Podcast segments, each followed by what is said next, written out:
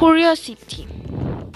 This time we will talk about the curiosity of cats.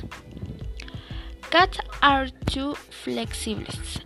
They are very sleepy because they can sleep more than 14 hours. They tend to be much more hyperactive at night.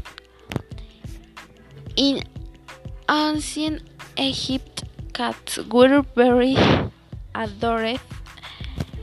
Cats have more long term memory than dogs.